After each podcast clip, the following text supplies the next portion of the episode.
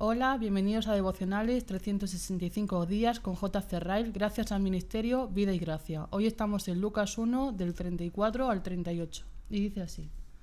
Entonces María dijo al ángel, ¿cómo será esto? Pues no conozco, no conozco varón.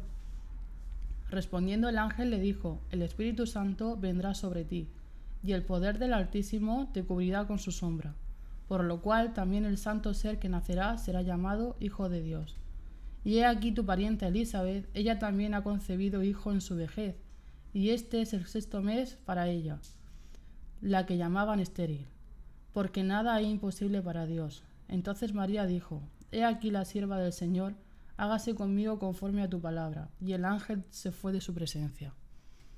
El ángel Gabriel habla del gran misterio de la encarnación de Cristo de modo reverente y prudente Bien haremos en seguir el ejemplo del ángel en toda nuestra reflexión sobre este asunto tan profundo. Considerémoslo siempre con la más santa reverencia y abstengámonos de conjeturas improductivas. Las escrituras revelan la verdad, y ahí debemos dejarlo, sin hurgar más allá.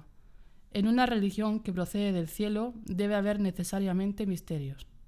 El ángel Gabriel establece un contundente principio para silenciar toda objeción acerca de la encarnación Aceptar de corazón este gran principio es de inmensa importancia para nuestra paz interior. Y entre los muchos antídotos para una mente llena de dudas, pocos resultarán tan útiles como el que tenemos ante nosotros. Una firme convicción en el poder de Dios. La fe nunca descansa tan calmada y pacíficamente como cuando recuesta su cabeza en la almohada de la omnipotencia de Dios. Señalemos, en último lugar, la dócil y dispuesta conformidad de la Virgen María con la voluntad revelada de Dios respecto a ella. Hay mucho más que una admirable gracia en esta respuesta de lo que parece a primera vista.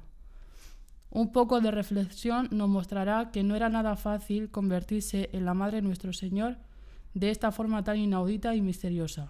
Sin duda, a largo plazo le acarreó un gran honor, pero en cuanto al presente, representaba un gran peligro para la reputación de María, así como una gran prueba para su fe.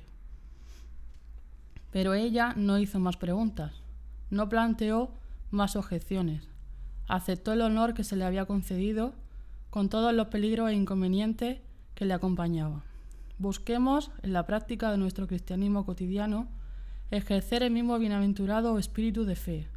Estemos dispuestos a ir a cualquier lugar a hacer y ser cualquier cosa, independientemente de los inconvenientes presentes, con tal de la voluntad de Dios esté clara y el camino debe ser despejado. Y eso es todo. Oremos. Gracias, Padre, por este tiempo de meditación en tu palabra y en este devocional. Te pedimos que sea de edificación para nuestro espíritu, Señor, en nombre de Jesús. Amén. Nos vemos en la próxima. Todo esto es gracias a Radio Vida y Gracia.